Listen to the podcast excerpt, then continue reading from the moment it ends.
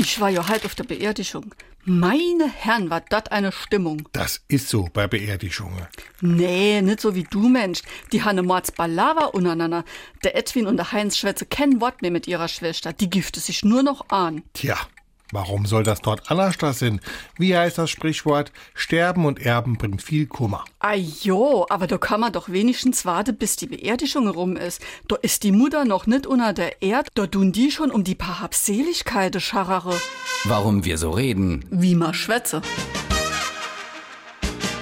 Mit Scharrern wird abwerten das durch Gewinnsucht geprägte Streben nach einem größtmöglichen Vorteil bei einem Handel beschrieben.